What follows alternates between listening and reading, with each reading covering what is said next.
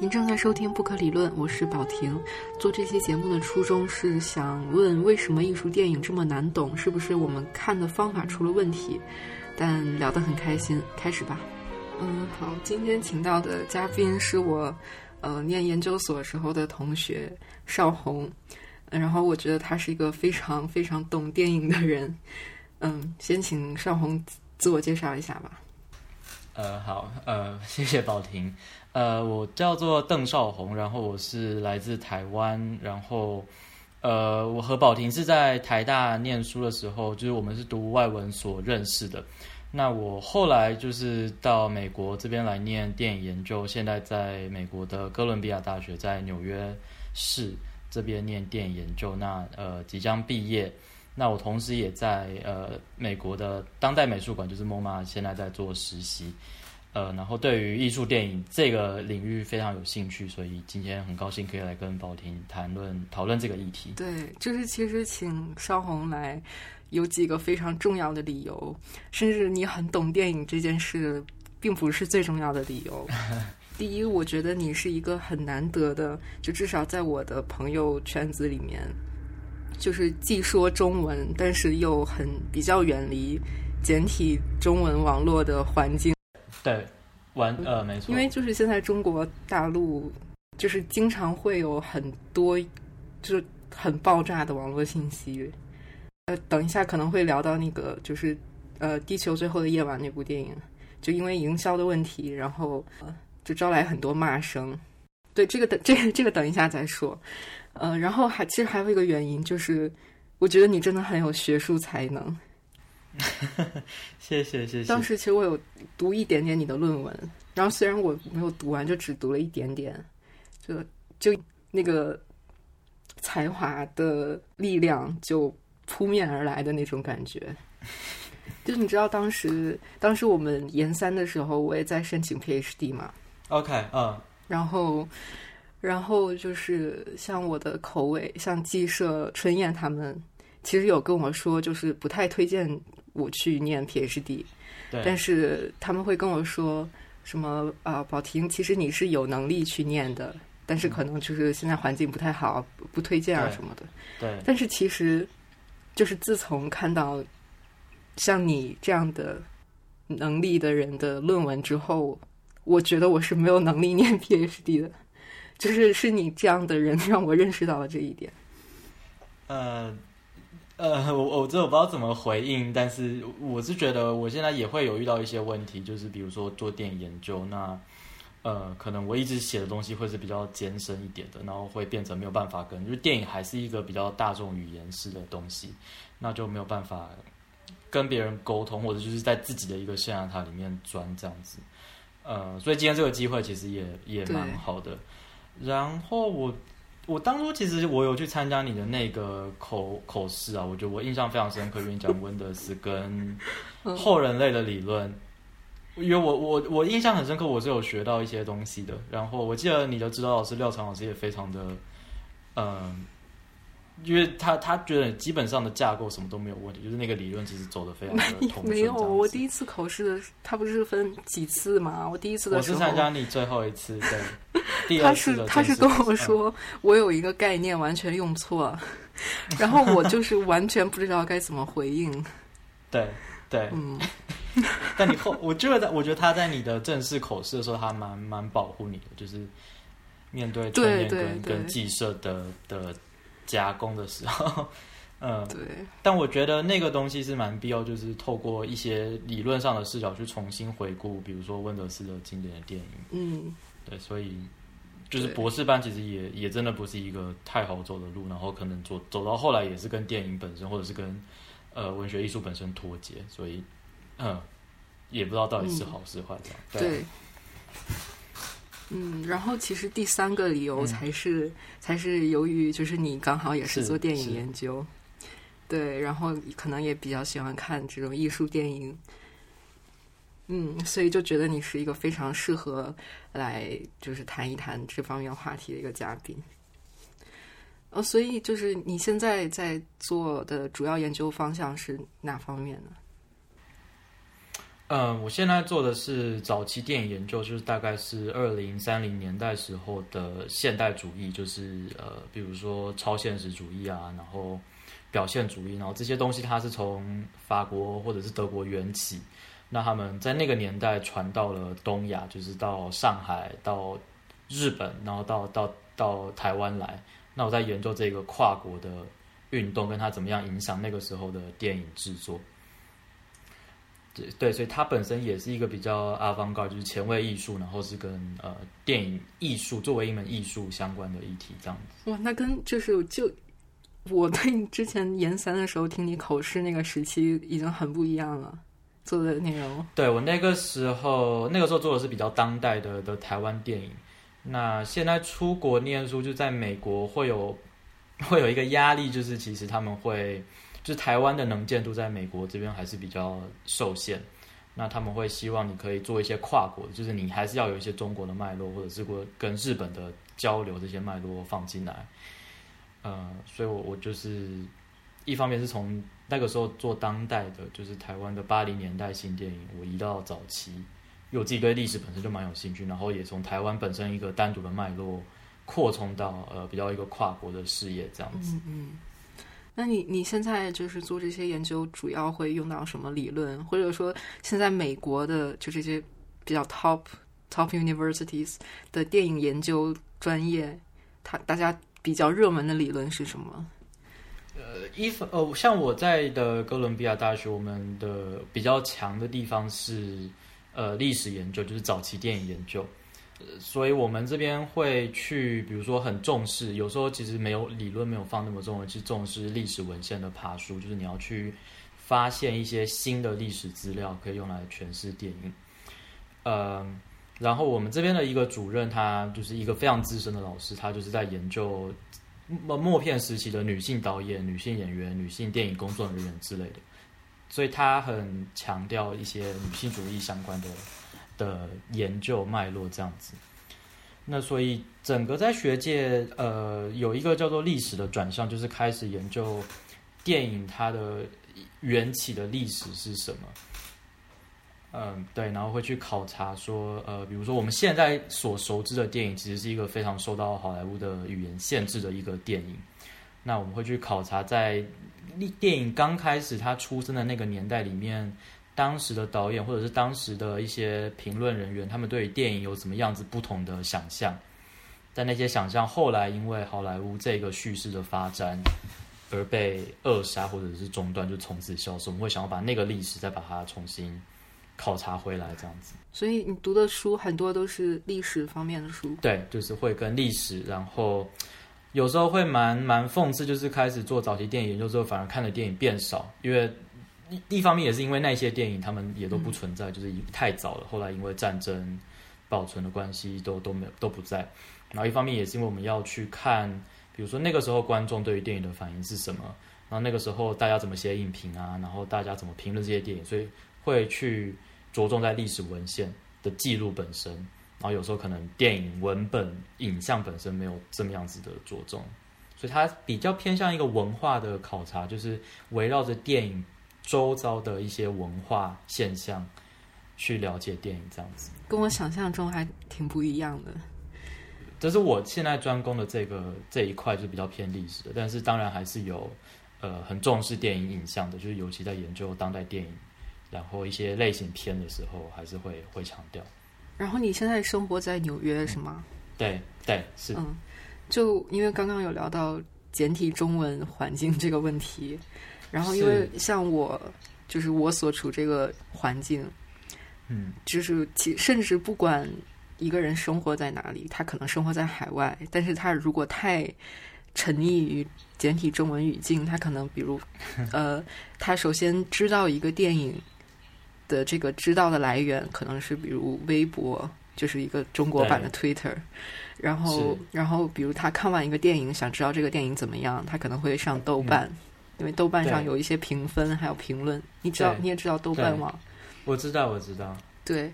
然后反正就是大家对电影的认识，甚至包括我自己，我其实我我就是经常上这些，就我也不能幸免。对，我就其实我也是经常，比如看完一个电影，然后可能有点不明白，我第一个想到就是上豆瓣看看评论。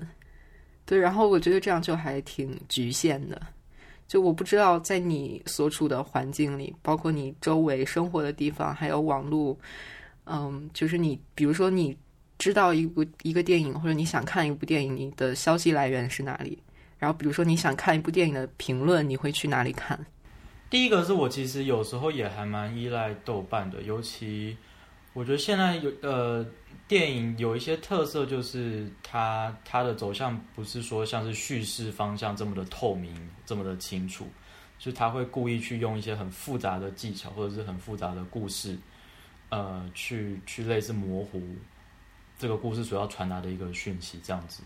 然后我个人的经验，就像我在看那个辛玉坤，我们大家可能会讨论到他那个爆裂无声的时候，就你看完大概知道他故事在讲什么。但是留下非常多的谜题，就是辛玉坤他本身是一个非常高明的编剧，就他有很多太多的细节是你在第一次的观影的时候没有办法补足的。那我那个时候经验特别非常特殊，就是我后来去看了豆瓣，然后就是靠着上面大量的网友的评论，就大家一起找茬，大家一起拼凑那些细节，然后最后有梳理出一个比较完整的面向，就是这部电影到底想要讲什么，跟他所带入的细节有哪些东西。呃，所以我自己其实深也是深受类类似豆瓣或者是美国这边是那个 IMDB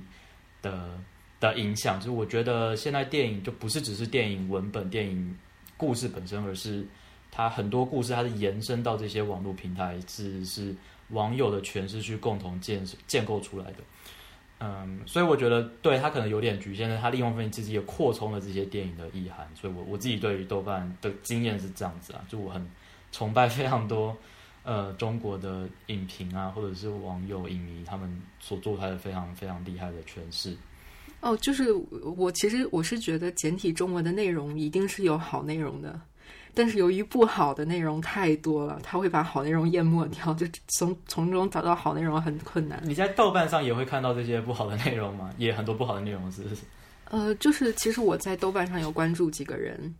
然后我是觉得他们也是非常懂电影，然后我会非常关注他们的评论，然后我稍后可能也会呃也会提到一些。呃，对，有一个叫做黄小邪的，你知道吗？我知道是那个 Chicago U Chicago 的那个，他的对他他在他 U Chicago 拿到博士学位，然后他现在在纽约附近的一个叫做 Purchase 的学校教书，对他也是一个非常厉害的。呃，学者，然后他看过电影很多，我我知道他在豆瓣上似乎是个名人这样子。对，我我不认识这位学者，但是我听朋友。对，基本上就是如果是中国人，如果比如说就在海外学术上还蛮有成就，他可能在豆瓣上就是一个红人。嗯啊，就是声声音比较大这样子。对对，然后呃，如果还是在中文语境的话，台湾有一个叫做《放映周报》的，嗯。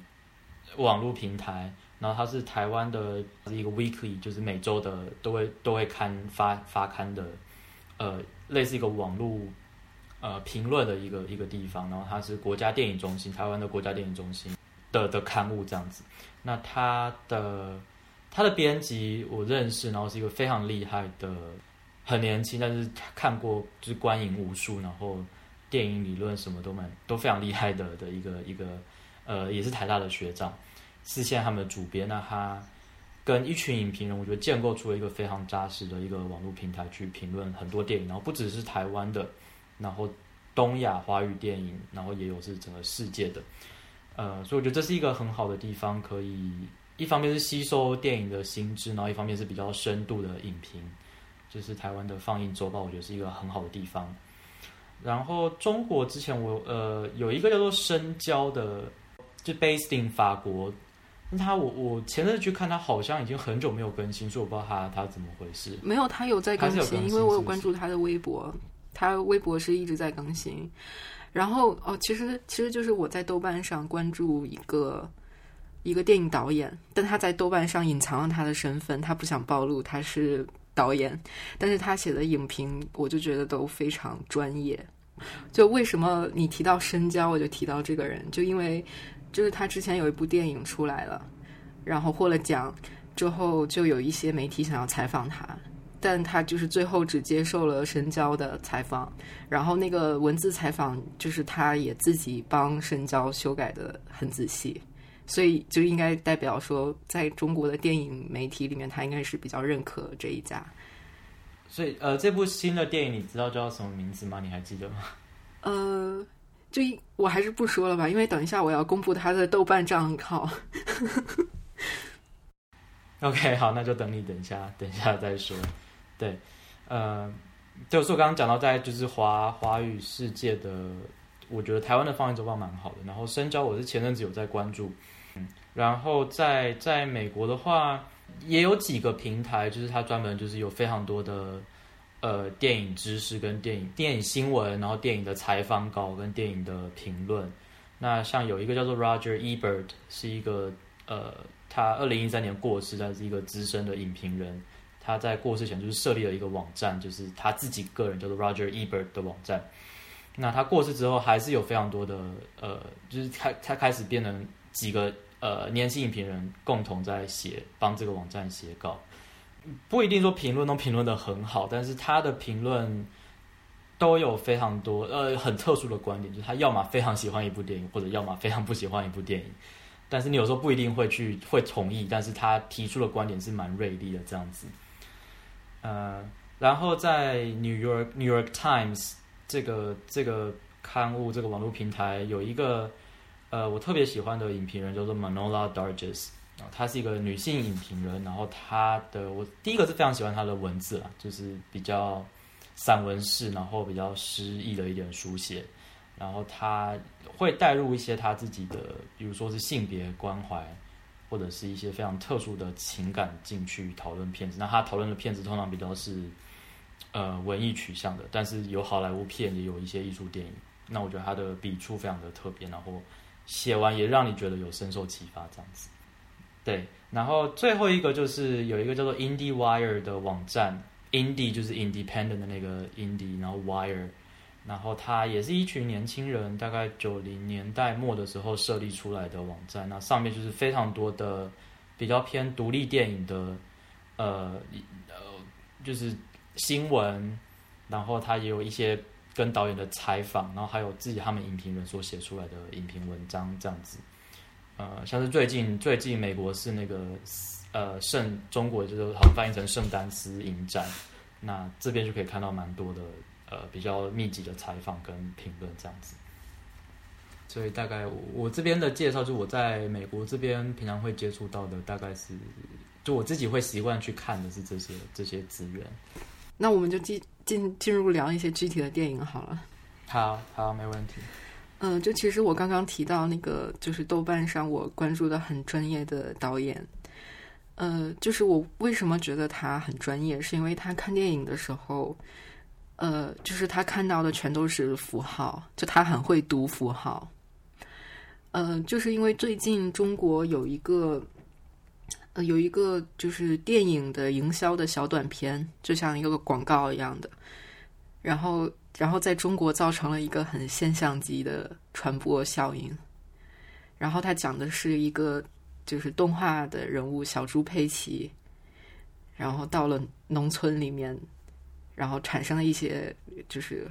对比对比很强烈的东西，然后就是它这个小短片是为了就是一个很一个动画片在春节期间上映的做的宣传。然后呢，我关注的这个人他叫他在豆瓣上叫南屋，然后他他在看这个短片的时候，就是这个是完全商业的一个宣传的短片，然后他就能看出很多符号。念我直接念一下好了。他说：“佩奇作为密语降临农村，词典口耳相寻，均不可解。北京来的老三媳妇，铁门紧闭，佩奇就是唯一的佩奇。农民没有解释权。随后夫妇俩通过模糊印象，通过劳动工具（括号骨和血）制作成一个模仿的符号，进献给城市，获得某种和解。”结尾处，影片还是露出了獠牙，将要传达的讯息以大红标语的形式刷在了墙上。请问还有比这下更下流的做法吗？然后他就给这个短片打了一星，就是最差的那个评分。嗯，就是他把这个这个小短片，他把里面呃，就是人们制作出来的一个工业化的配器，就拿身边的一些工具制作出来的东西，然后读成了劳动人民的骨和血。Right，对，这就是这个其实就是蛮蛮艺术电影的一个分析方式，就是去看到里面的一些呃隐喻吧。嗯，对，就是包括其实《爆裂无声》里面，我也是看豆豆瓣，然后才发才知道，就是大家都说什么高阳是一个符号。所以就是通常都是看这些电影，所以小猪佩奇还蛮特别。他你说它是一个商业形式的，然后然后这一位豆瓣的网友他做这样子的一个政治预言上面的分析。其实我我的问题是，就是我们欣赏电影的时候，是不是电影就是 is about reading symbols，就是这样？这当然对，呃这这我觉得这某个程度上只是对我们啊，就是比如说是文学训练出身的，想要看到更深层次的问题的话，电影它除了是呃，它除了是娱乐观众的这个功能之外，它有解读或者是说对于社会进行进行诠释或者是进行批判的这个这个层次。因为我自己在教大学部的同学的时候，就是会希望大家会去从电影的文本细节，那当然就是这些特殊的符号或是象征寓意去挖出它所传达的更深的讯息嘛。所以你刚刚念的这个小猪佩奇，我觉得它就是一个很好的范本，就是一个比较呃大家可能觉得比较肤浅，或者是就是大家纯娱乐的东西，可以拿来做这样子一个比较深刻的政治阅读，会发现它对于社会是有一定的批判，或者说它没有批判，但是它它没有意有意识的批判，但是它无意识的反映出了社会里面不公的这个层次，或者是说阶级的议题这样子。那对于在艺术电影里面，比如说辛玉坤，他绝对是非常有意识的要透过爆裂无声去进行批判，就是大公司老板对比的是这个呃，就所谓的羔羊形象，就跟羔羊在一起的这个这个农民，呃，他是农民吗？他好像是矿工，是不是？就是会有这样子的，我觉得辛玉坤他非常有意识的要进行这样子的社会批判，但他也是把这个批判非常细微的包裹在电影的象征的语言里面。就比如说，比如说对哑巴的设计，就是一个没有声音、没有办法发声的。嗯嗯，这个我也在豆瓣上看到很多人这样说。对，就是我觉得这也是一个文学的传统的 trope，就是哑巴通常会被诠释成是没有办法发声。呃，台湾侯孝贤的那个呃那一部电影叫做一九八九年的那个《悲情城市》，也是梁朝伟扮演了一个哑巴的角色，然后他扮演哑巴角色，其实本来就是一个，本来是因为他是他的他的中文说的不标准，就是他是说广东话的，所以呃，为了便宜形式或者是考量客观考量，就是决定把这个角色设定成是哑巴。但是后来的诠释当然会把这个哑巴连接到底层人民，他们面对国家的暴力没有办法发声这样子的一个这个状态，所以把它提升到一个隐喻的政治预言的一个层次，这样子。对，所以包括这个哑巴，就是在《爆裂无声》里面这个哑巴的设定啊，然后羔羊，我觉得应该也有，就是待宰羔羊这样子一个一个设定，就它有非常多非常多丰富的隐喻在里面。所以你还还蛮喜欢《爆裂无声》的是吗？对，我觉得我第一个本来就很喜欢这个导演的第一部电影，叫做《西迷宫》或者是《病关》，就是，呃，我觉得他厉害的地方在于，第一个是他有这个这个政治政治批判的那个意识在那边，呃，第二个是他其实他其实非常高明的让这部电影也变得是一个可以享受或者是说具有一定的娱乐程度的电影，呃，然后在这个这方面，他其实是我觉得有借鉴好莱坞。的一些特定的类型传统，就我们所谓的 genre，它的类型的一些风格，比如说它有惊悚片的，或者说也有武打片的这些特色，它都把它融入到里面，这样子。它一方面是有这个好莱坞的比较受大众欢迎的类型的取向，但一一方一方面又有融合了艺术电影所具备的这个批判的高度。那我就觉得它在这两个方面结合是非常的高明的。嗯，就其实在中国也会有很多影评人，然后去批判。就我不知道你有没有注意到那个《爆裂无声》的结尾，他打出两行字幕，就是说警察呃最终破案了。嗯，就是对中国，因为就审查的缘故，它会有一些电影就是特别涉及到犯罪的这种，就是为了通过审查，最后。结局都会是两行字幕说警察破案了。对对对对对，这个也其实也没有不常见，就是台湾七零年代也是会有这种，就是电检制度 censorship 会逼你要在有它这个手法特别容易出现在开头跟结尾，就是要去修改你的结尾，把它变成是正向的结尾，或者是在开头的时候要先出来一个所谓的有权威性的一个旁白声音，告诉你说你接下来听到这个故事是怎样怎样的故事，就是会有这种。指导性质的声音出现，那通常这些东西，它的它其实它并不是不露痕迹，它那个那个那个手法非常的呃 awkward，就是非常的笨拙，然后那个那个痕迹非常的明显，就你一看就知道这个结尾硬拼贴上去，就是可能是因为检查制度的关系，所以他必须要这么样子使然，所以它并我觉得反而它制造出了一个裂缝，你知道，就是你会更有意识的去。质问说：“为什么这部电影在这个地方出现了这样子的东西？那是不是因为某一个外来的势力影响到它本身的完整性？”呃，我看到的关于这个电影还会有一些批评，就说它借鉴了太多别的影片，比如韩国导演罗洪镇的《黄海》，还有《追击者》，还有一些外国影片的拍摄的手法。你怎么看待就这种借鉴的？这个东西真的是蛮难讲的，我不会去刻意批判这个问题。呃，我记得毕赣的那个第一部片，我我还没有看《地球最后的夜晚》，但是他的那个路边野餐出来的时候，大家也是会去说他这个东西是是模仿，或者说是好说好一点就是致敬呃一些艺术片导演，像是那个 Tarkovsky，呃塔可夫斯基，对。他 现在就是他的那个地球出来之后，把毕赣跟塔可夫斯基联系在一起，就是现在已经变成了一个很固定的模式。对，或者对，然后侯孝贤他也是，我觉得他受到侯孝贤非常非常深的影响。然后有趣的是，毕赣那个时候来台湾受访，那台大外文那个沈小云老师访问他，然后就会很好奇说：“那你这个导演，就导演的养成，基本上其实。”每一个人都是透过大量观影、大量看片，然后很大程度的模仿其他导演，然后化解、化成自己的风格，这样子一个过程来的。那沈小燕老师就会很好奇的问毕赣说：“那你是不是有看过这个导演？那你喜欢哪个导演？那美国的话，你有没有受到哪个导演的影响之类的？”那毕赣一律回答都是：“我从来没有看过这些导演，就是我自己就是做我自己的创作这样子。”他们会想要去标示出一个自己的独立性，或者是一个自己的创创造。呃，独一性这样子，但是其实，在艺术电影里面，艺术并不代表它真的有一个这样子的一个 authenticity，或者是它的一个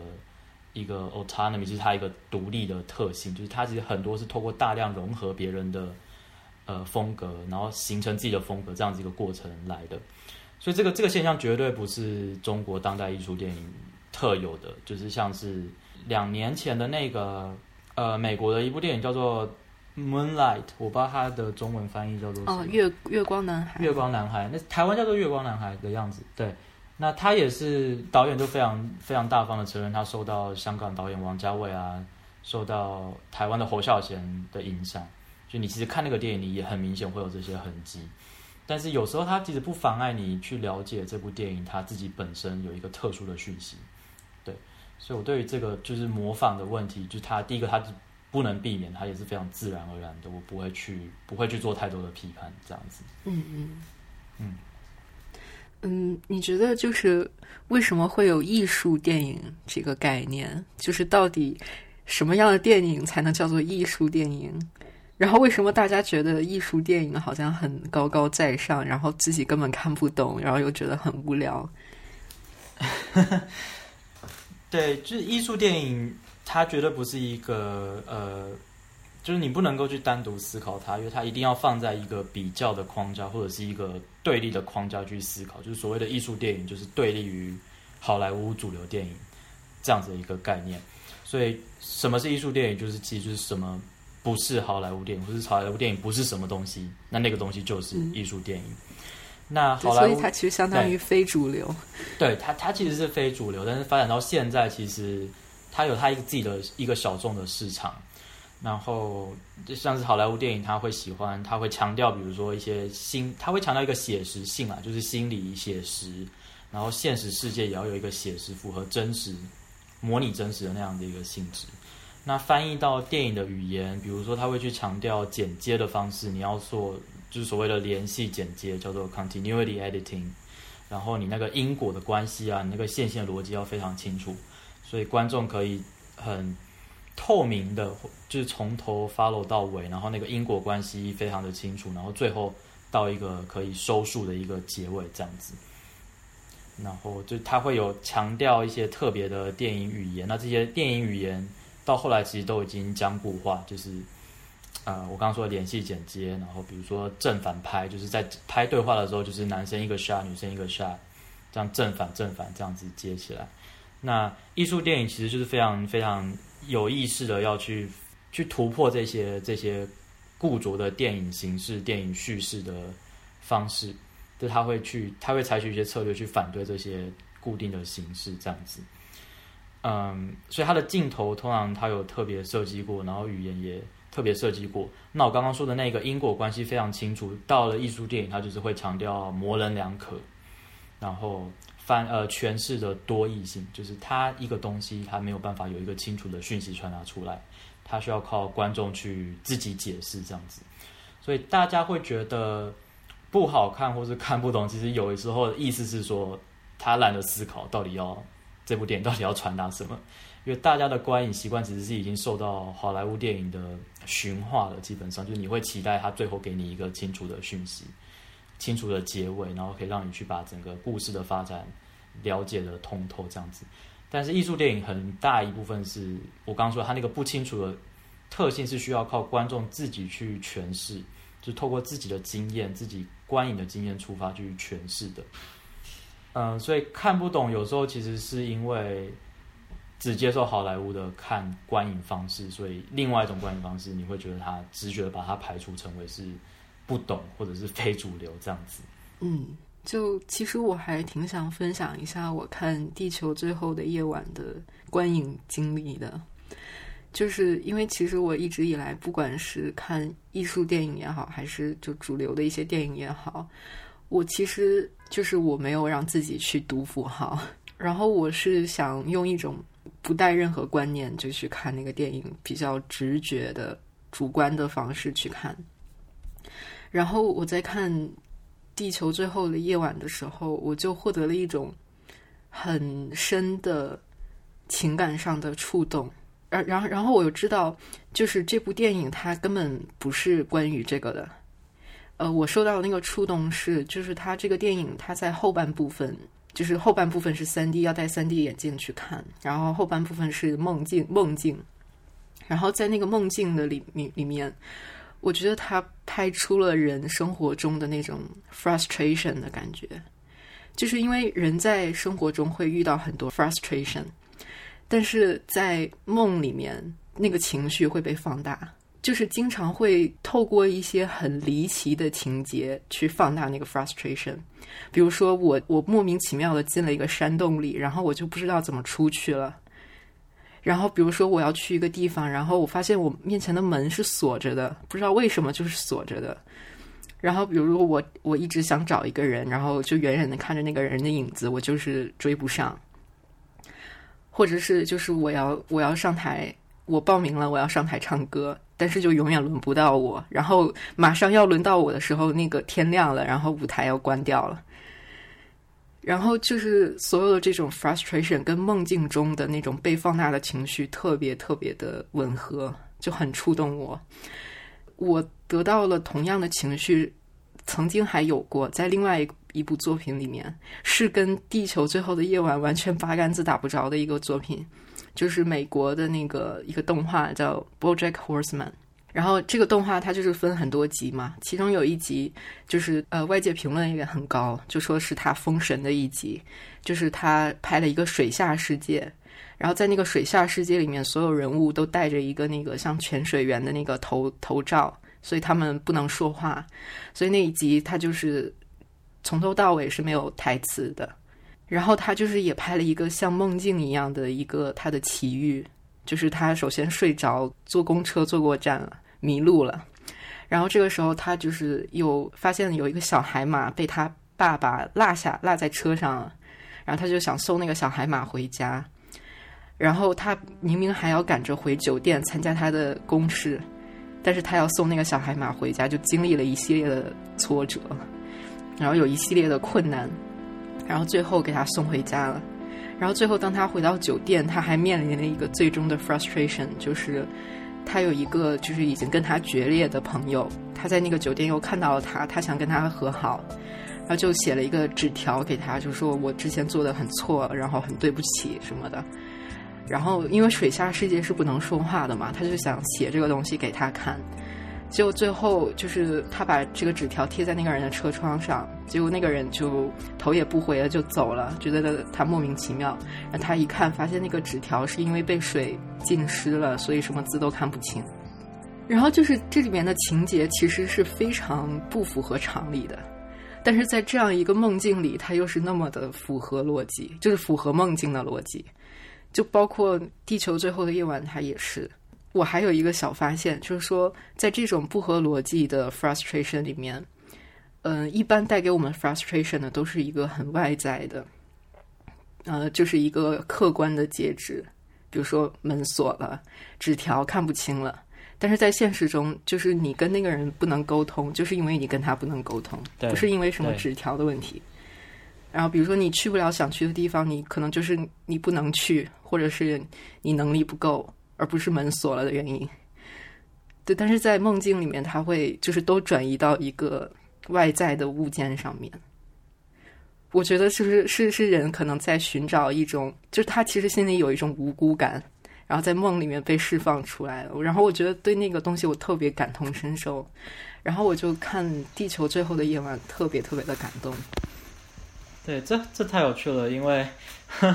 感觉是可以做一些像是精神分析方面的分析，尤其是你跟你跟梦境相关，然后你自己受到的挫折，它会变成是，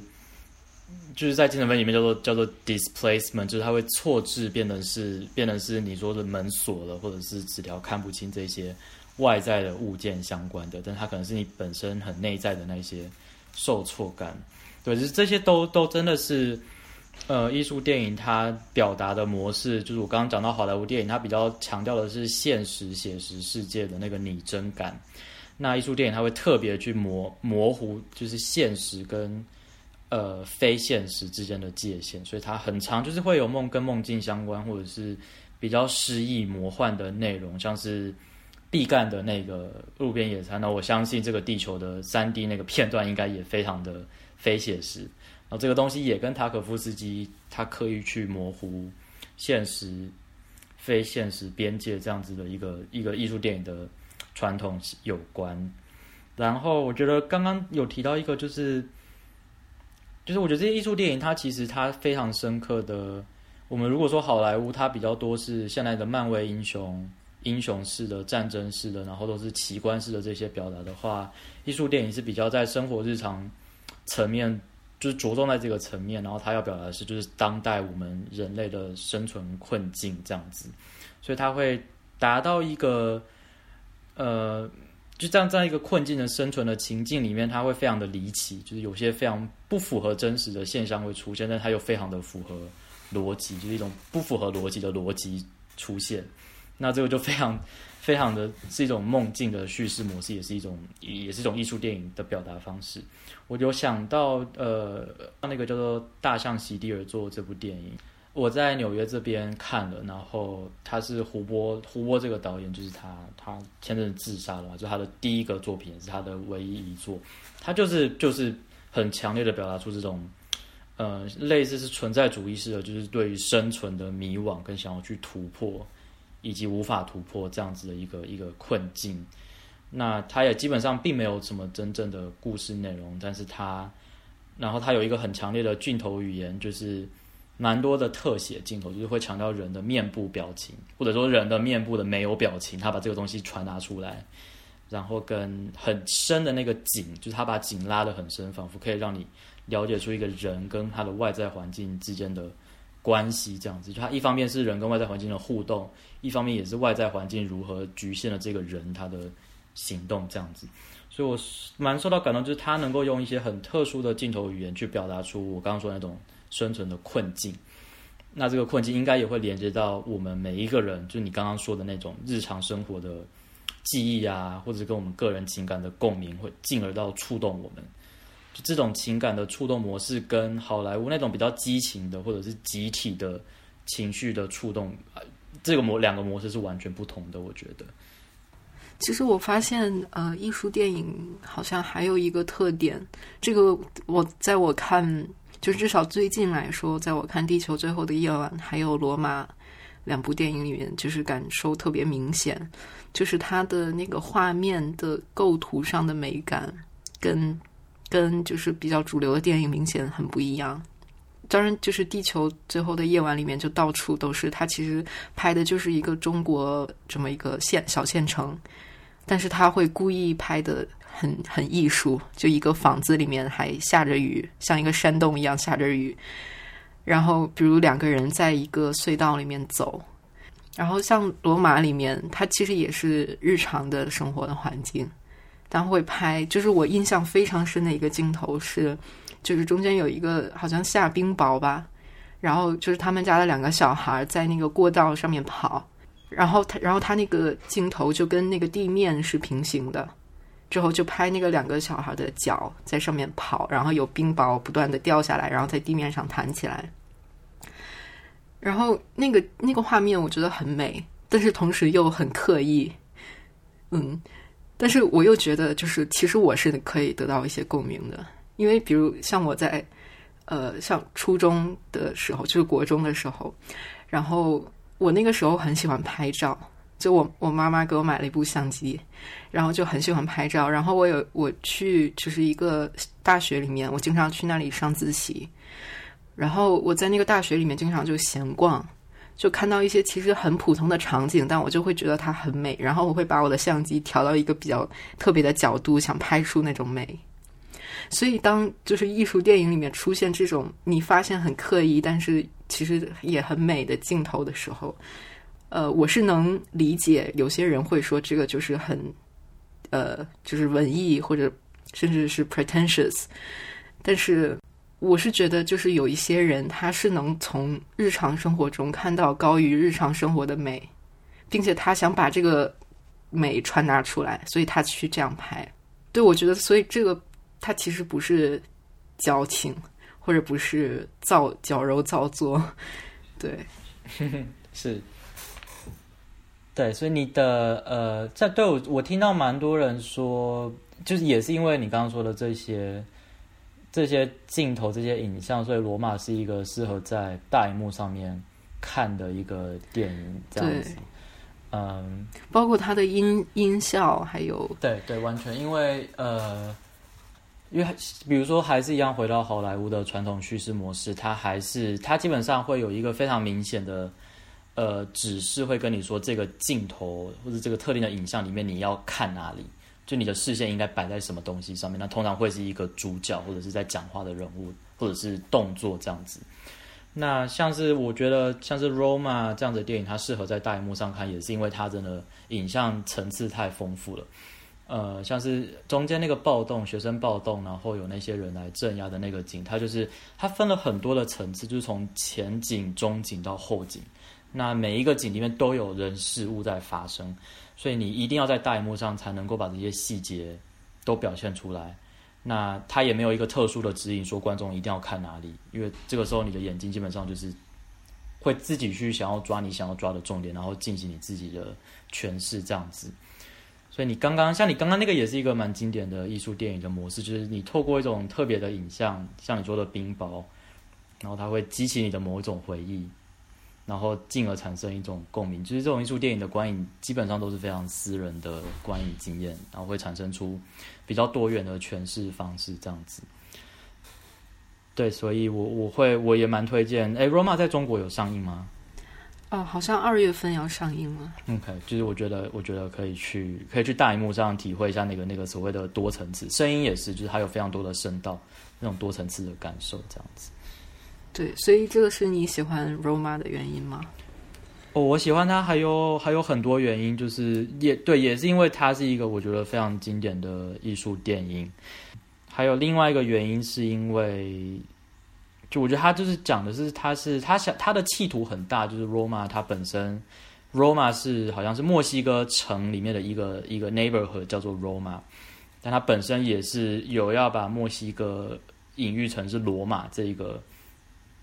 就是帝国光荣的那种感觉，所以它是有一个国族的或者是比较历史的大层次的一个呃。企图在那边，但他叙事的，对，有一种时代感，对，就是他，因为他特别要强调是，就是导演，就是长大了七零年代那个动荡的时代的那一种感受，但是他要强调这么样一个大幅度的时空的那个层次的时候，他是他他的故事整个叙事内容是这么的锁定在一个女性家务劳工的日常生活的琐碎细节里面，就我非常着迷于这样子的一个很大的对比，就是有一个。女性的比较阴性的呃细微的层次，对比出一个国族的比较阳刚的一个气质。那我们会说，就是比较用学术语言说，它是一个微型政治，就是一个 micro politics，就是它用个人的家庭的女性的阴性的琐碎的这些东西，去影射出国家层次或者家国层次上面的大大大幅度的叙事，这样子。嗯。我有看到评论说，就是 Roma，它倒过来写是 Amor，就是爱。哦，这这也是一个很有趣的，这对这个故事其实也是关于这个女性家务劳工她怎么样从，其实他中间的故事其实蛮悲惨的嘛，就是他怎么样失去爱，然后失去自己的小孩，然后到最后重新肯定自己跟肯定自己跟周遭的人的那个连接。我觉得这是一个对，就是从爱这个角度来讲，其实也也蛮蛮有意思的这样子。嗯，就其实像 Roma 的导演，还有像毕赣，他们都是算是挺典型的 writer director，就作者电影。对对对对，是是是，对我喜欢这种就是会自己编剧，然后自己自己导的。然后，Roma 那个阿方索瓜隆就这个导演阿方索呃科隆嘛，然后他他自己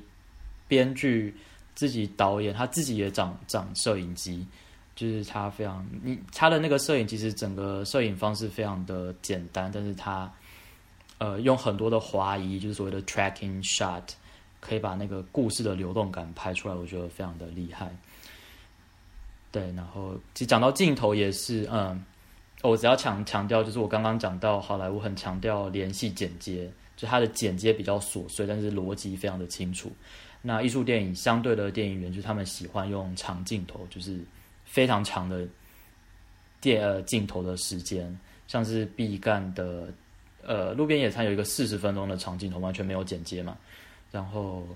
地球是不是有一个更长的？有个六十分钟的。对对，就是。这东西其实就是也也是我不知道，就是呃，这你这个导演当然才华洋溢，但是有时候好像用久了，你会觉得他有一点刻意，会流落到有点 pretentious 那个层次，就是呃，像是加拿大有一个导演叫做 Xavier Dolan，就是一个非常年轻的一个导演，然后他的风格就是非常的绚丽，然后技巧非常的非常的纯熟，然后用了非常多技巧，但是看完你会觉得有点像是小屁孩在炫技这样子，就是。他的电影久了，你会觉得就是好像只是一个形式的炫耀这样子，就是艺术电影有可能会有这样子一个危险性，呃，所以毕赣他也才他第二部片，我还没有看，然后就是他的发展会怎么样，就是未来也是呃很期待这样子。嗯，就我今天上午才刚刚看到一个，就是阿方索科隆的视采访的视频，他就说。呃，就是说他他说自己是一个 writer director 嘛，然后他说他过去的所有电影里面，他自己最不满意的一部是 Great Expectations，可能因为是那个是自己可能没有很多的个人的空间在里面，对对，呃，我我没有看那一部，然后我记得他也把它改编到，我不知道他是不是编剧，但那部电影他不是编剧，based on 嗯他不是 Dickens 的编剧。Great，他不是编剧，OK，但他我记得那部电影还是有做一点诠释，就是他把它移到当代的那个脉络里面来来讨论，但可能因为他不是编剧，他没有那个掌握的那个权利。然后，那像是《哈利波特》，他是编剧吗？其实可以确认一下，他有导一个《哈利波特》的第三集，那个他是编剧是不是？呃，他也不是编剧，对，也不是吗？可是那部电影我，因为他是我最喜欢的《哈利波特》电影，就是第三集，然后就是他导的。我觉得他他把那个他他把小说做了一个非常有趣的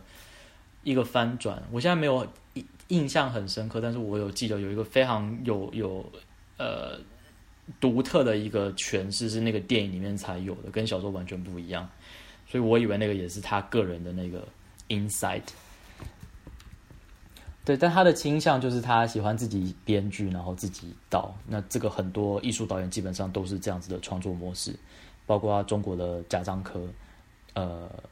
对，也是这样子的。嗯，对，就我我之前也有看一些毕赣的采访，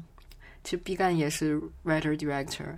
然后我发现这种导演他一般其实会有一个自己表达的一个母母题。就是他可能是最困扰他的一个核心的问题，然后他会不停的重复这个主题，就一直拍这个主题。嗯，然后对毕赣来说，就是他他这个母题，其实在地球里面表现的非常明显，就是一个恋母弑父的一个情节。哦，真的？对，是他关怀的核心主题，是不是他自己说的吗？对。就是 就是因为这个电影，就是他很明显是一个他追寻一个女人，然后就是追寻不到，而且那个女人属于一个比较就是比较 powerful 的一个男人，然后他要杀了那个男人才能去夺取这个女人，然后它里面也有也有一个情节，就是他原谅了他妈妈，让他妈妈跟一个男人走，然后他在采访里面也有说，就是他小时候他就是他妈妈不回家。然后他就不停的等他妈妈回家，三十天等不到，等三百天，他妈妈一定会回来。然后他小时候就一直是在这种心理下度过的。然后现在他就拍出这样主题的电影，我就觉得很很正常。然后他也说，就是他现在这个主题，他想拍的都拍完了，他今后就是不知道在拍什么了。录到这里的时候，本来节目还会继续大概有一个小时左右，但是我们后来的录音文档出了一点问题，所以在这之后的内容是我们大概两三天之后又重新录的。对，就在这里说明一下。我们上次聊到，呃，就是像毕赣还有呃阿方索·瓜隆这样的导演是 writer director。然后他们可能会有不断的重复一个主题，重复的去拍。呃，就是对这个你还有什么回应吗？比如说，你有没有看到过有一些别的导演他们有固定的主题？有有，就是基本上我们所谓的艺术电影里面的导演，我们呃有英文里面它其实是一个法文的字叫做 auteur，呃，auteur 就是叫做作者导演，就是我们会把。会把这些艺术艺术电影的导演当做是作者文学作品的作者一样来理解，那就是代表他是有一个特定的关怀，然后一贯的主题，他会不断的反复去书写。那在艺术电影里面，呃，像是呃台湾的侯孝贤啊，他就会特别喜欢去讨论比较偏历史的议题，就是关于台湾的国族历史。呃，然后关于台湾的农村的这个经验，然后如何发展往往都市化这个方向走，然后台湾的同样是台湾的杨德昌，就是非常关注都市议题，就是他的电影我们都会把它归类成是都市片，然后他就会关注都市里面的人际关系的疏离，呃，然后感情的冷漠啊等等的，就这些导演他们基本上会有一定的关注，然后他们会会把这些关注。就是编进他们的剧本里面，然后有一个一贯的主题，所以我们看这些电影的导演，通常不会单独看他的一个片子，就看了他的新的电影之后，我们会马上跟他从前的作品来做比较，呃，所以就会做成是一个一个 body of work 这样子。嗯，所以就是因为包括我也看到有评论说，呃，就是罗马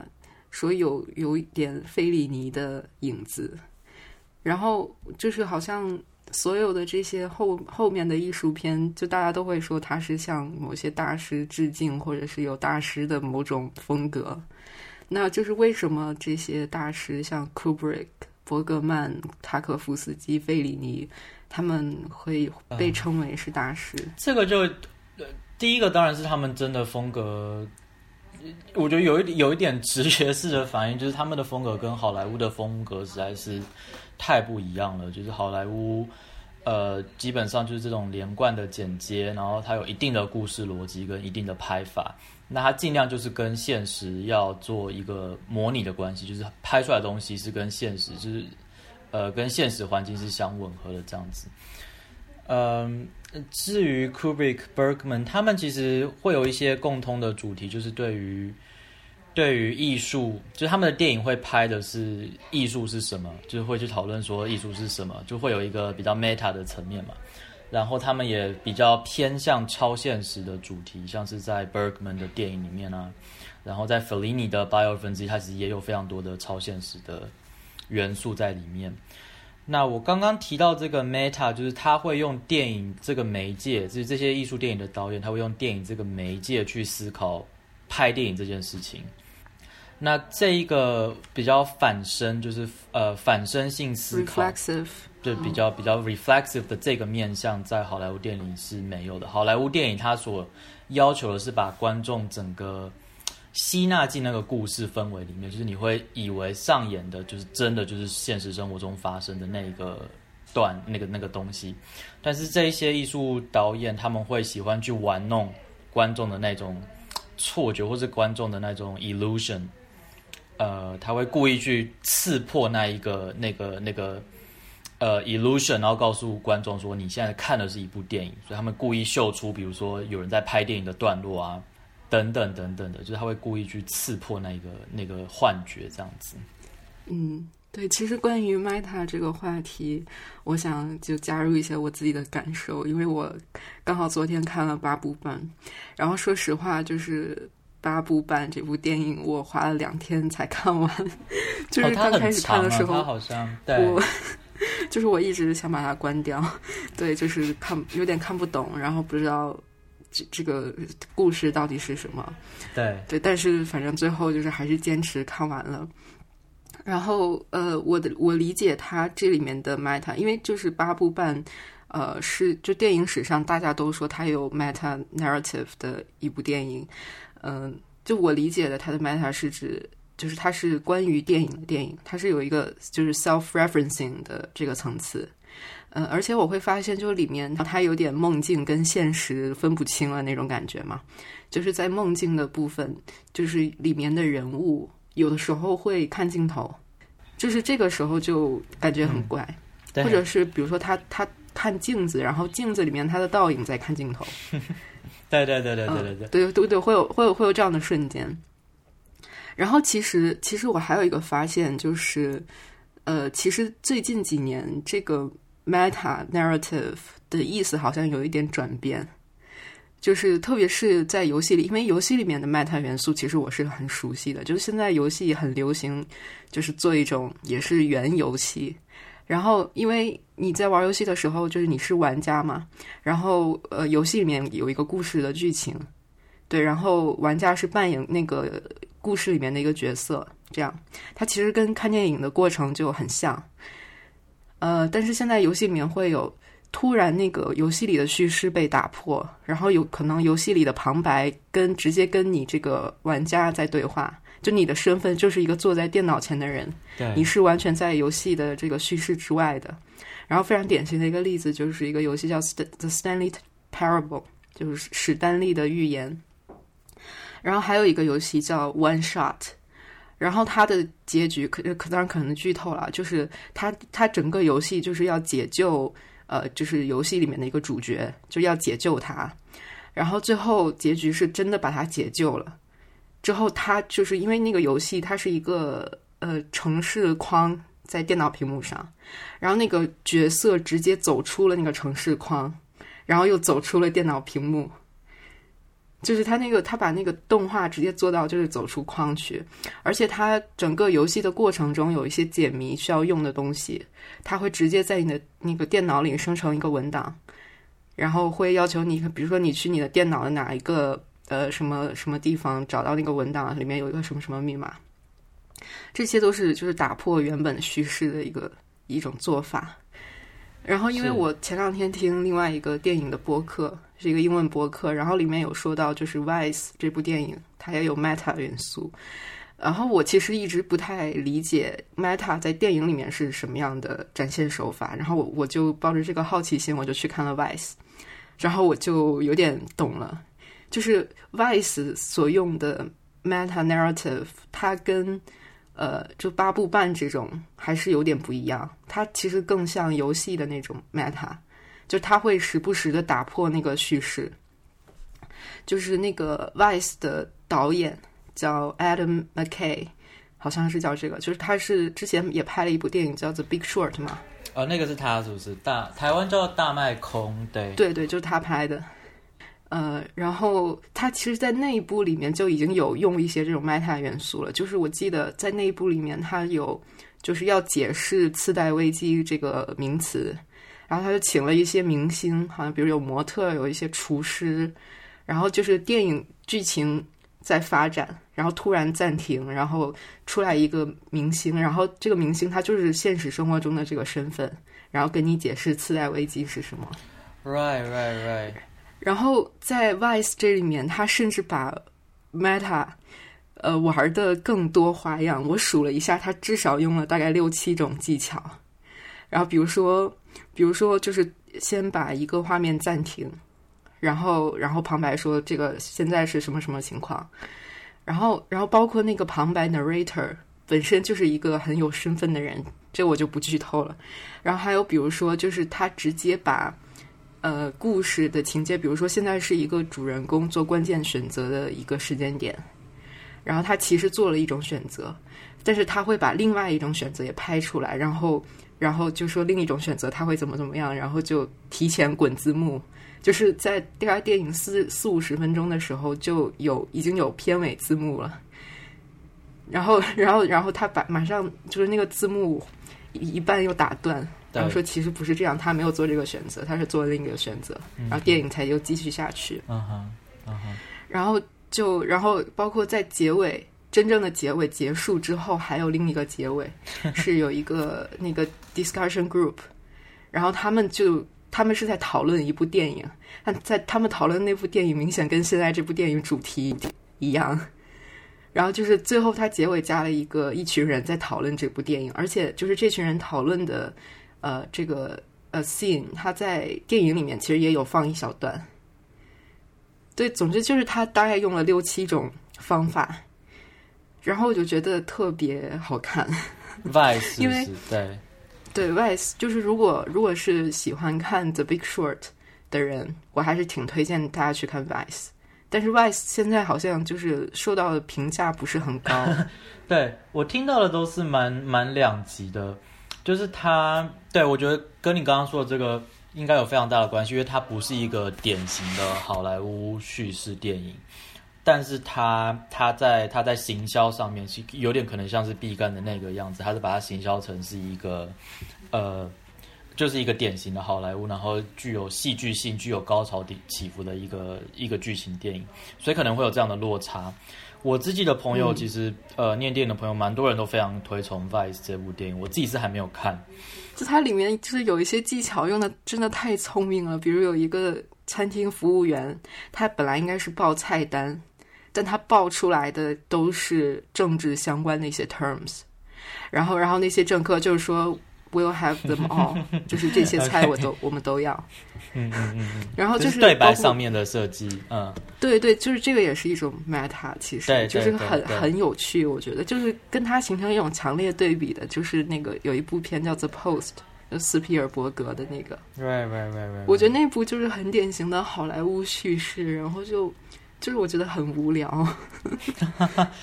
对，所以呃。我觉得你刚刚讲的这些 meta，就这个内容非常非常丰富，然后我们可能可以再分，就是，呃，像是八又二分之一、八部半这个这种的 meta，它会比较接近像是现代主义式的一种呃呃，就是所谓的 meta narrative。那这个有点像是我我能够想到文学上面像是那个法国作家有一个叫纪德的，叫他有一个一部小说叫做《未必制造者》，呃，The Counterfeiters。那他的小说就是在写一个小说写作者在写一本小说，然后那个小说里面的内容就是小说家在写一个小说，就这样子不断的，你知道一层又一层一层的这样子叠下去。呃，用法文来讲叫做 mise on the beam，就是像一个深渊一样，你不断的往里面探入，然后有另外一个深渊，然后这样子一层一层下去。这个是比较属于就是呃现代主义式的一种 meta，就是关于创作。本身的思考，那在电影里面，像是费里尼的这个，就是关于一个导演他的创作危机嘛。然后台湾的杨德昌他也有一个是非常具有现代主义味道的电影，叫做《恐怖分子》，他也是在讲一个作家的创作危机。呃，所以这个在主题上会比较关注于一个一个艺术家他的那个创作视野受到限制，然后怎么样去突破。那在这个过程当中会牵涉到。呃，艺术创作这件事情，对于艺术创作这件事情本身的思考。那另外，我觉得我们现在当前看到非常多的 meta narrative，他们也许会跟你刚刚讲的那个 gaming 有关，或者是整个数位数位媒介、数位科技兴起之后，我们生活当中其实充满了各式各样的框，呃，各式各样的荧幕，然后这些会产生出你在框里面看到自己。或者是在框中，就框中又有框，然后就也是这样子不断的反映下去。我前天是刚好在看那个日本导演叫做黑泽清的早期的一个鬼片，叫做《回路》。呃，反正它也是一个鬼片，然后就是就是类似是在讲这种就是现代的科技呃所带来的孤独感，就是科技类似把每一个人都框限住，就是你真的是在一个框里面看到自己的行动。然后再加上一些监视摄影机之类，就是你可以用这些数位科技去去监视人啊，然后也是你在框里面看到别人这样子，然后就把这个这数位科技所带来的框所带出来的局限，局限住个人的那个互动连接的可能，把它当做是一种恐怖的效应来来解释这样子。呃，我讲那么多，其实我是觉得这个 Meta 就是虽然这些电影他们不同层次上都已经。开始意识到这种自我反身、自我指涉的呃手法，但它可能还是出自不同的那个初衷。就前面一个时期的，可能是比较偏向于创作者自己对于自身创作、艺术创作的思考、反身思考。那后面这个之后，可能开始是对于我们整个科技文明啊、数位科技的。反省而产生出来的这种不同的就玩弄叙事手法的方法，就可能我们可以做一个现代主义跟后现代主义的的区别，这样子。对，后现代的文学里的 meta 就是卡尔维诺那样的。对对对，或者我们现在这个已经到了后后现代，我也不知道，就是整个呃整个数位科技的兴起，其实已经把我们带到另外一个。语境里面去，可能用后现代来讲，也不一定是是足够的。之前我有去看一个徐冰的展览，徐冰是中国的一个艺术家，然后他就有一他有一部电影，好像叫《蜻蜓之眼》吧，《蜻蜓之眼》是他就是完全用那个监视器拍的。对，呃，那一部是那一部在在西方学界好红，我不知道为什么，就是呃，西方电影学界非常喜欢徐冰这个这个艺术家。呃，然后他前阵子那个艺术之叫《蜻蜓之眼》有有来纽约，去年才刚播放过两三次而已，然后已经开始有一些学术著作在写这部电影，然后我我自己还没有看，但是他就是完全是收集世界各地的关于监视录影器所拍到的影像，然后把它集结起来，嗯，然后那个蜻蜓之眼，它就是用这个意象，因为它一个蜻蜓的眼睛，据说有就是几百万个那个视窗这样子。然后他就把这个玉像用来比喻是全世界人们的生活在无形当中被各式各样的监视摄影机给给刺穿了这样子。嗯，我有去看他那个展览，但是我没有赶上那个电影播放的时间。但我看他的简介，它里面好像还是有一个呃叙事的，是有剧情的，不是说单纯的播放一些这个对，没有错，没有错。呃，我觉得他厉害的地方就是在于他把这些非常的呃 random，就是随意的这些影像，他把它收集起来，然后竟然他串出了一个具有情节、具有高低起伏的一个故事出来。就这部电影的的噱头就是这个，就是它的它是记录式的影像，但是它是一个剧情片的那个整个构成是一个剧情片式的一个模式，这样子。就接下来聊一下，就其实看艺术电影的时候，还是会不可避免的有很多会很让我想睡觉。就其实看八部半的时候，我有一段是躺在床上看的，然后我真的睡着了。然后我后来才有就是倒回来重新看，但不过就是这部电影，它其实有有有几个场面场景场面是给我留下非常非常深刻的印象。对，虽然中途会睡着，然后就是有一次在呃金马影展看 Wonders 的一部新片，然后他还做成了三 D 的技术的，然后但剧情就是两个人一直在对话，然后很没有意义，是在一个法国的乡村一个花园里面这样的场景，然后我就中途也睡着了。对，就是对于这样的电影，到底怎么去欣赏，我到现在还就不是很能理解。对对，然后就这部片子基本上都是这样子嘛，就两个人不断的，就是他们坐在一个餐桌前聊天。我不知道为什么，就是最近，但其实艺术电影里面它一直有这一个一个类型，或者说次类型，叫做 mumble core。mumble 就是讲话一直碎碎念啊，喃喃自语的那种状态。那 mumble core。呃，基本上就是形容这一类的，他通常会是在处理非常琐碎的人际关系或者是情感关情感关系，然后通常就是男女一男一女，然后两个人在不断的对话，不断的对话，然后这样子就完成了一部电影。然后我觉得这个至少在法国电影的传统里面，它是有一支非常呃明显的一个脉络，至少从叫呃侯麦就是一这一个导演，他是非常他的电影非常喜欢说话，然后非常会讲话。嗯，然后到最近的《Wonders》这个是一个例子，然后洪尚秀他的很多电影也都是这个样子，就是韩国那个艺术导演洪尚秀，洪尚秀，呃，这个我们可以等下再讨论这位导演。那睡着，我觉得睡着是一个呃，就是非常有趣的议题，因为长久以来看艺术电影，基本上就是会连接上无聊、看不懂、没反应，然后最后就是睡着，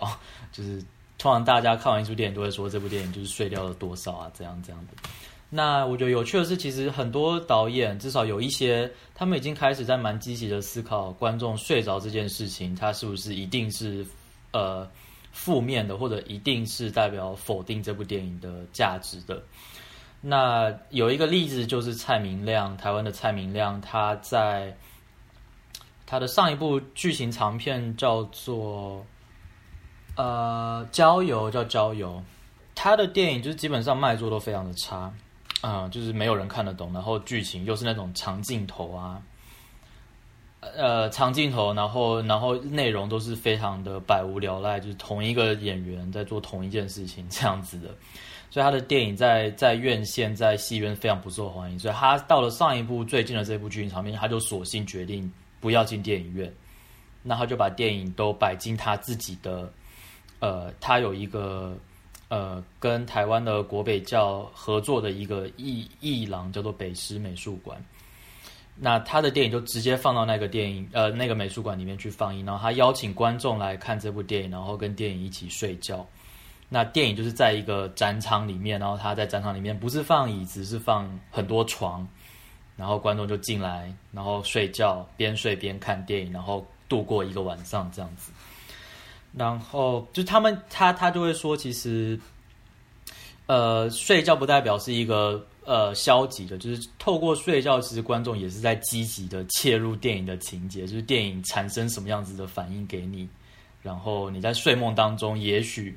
你也会吸收一些电影的，就是你在模模糊模模糊糊那个懵懂的当中，你会吸收到电影的一些情节，然后创作出自己的关于电影的情节跟对于电影的印象。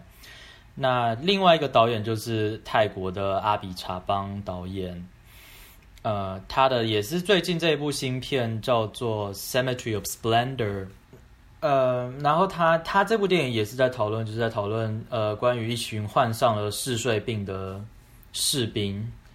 呃，然后他们就是不断的在电影里面不断的睡觉，然后他好像反映了观众在戏院里面也不断的在睡觉这样子的情况。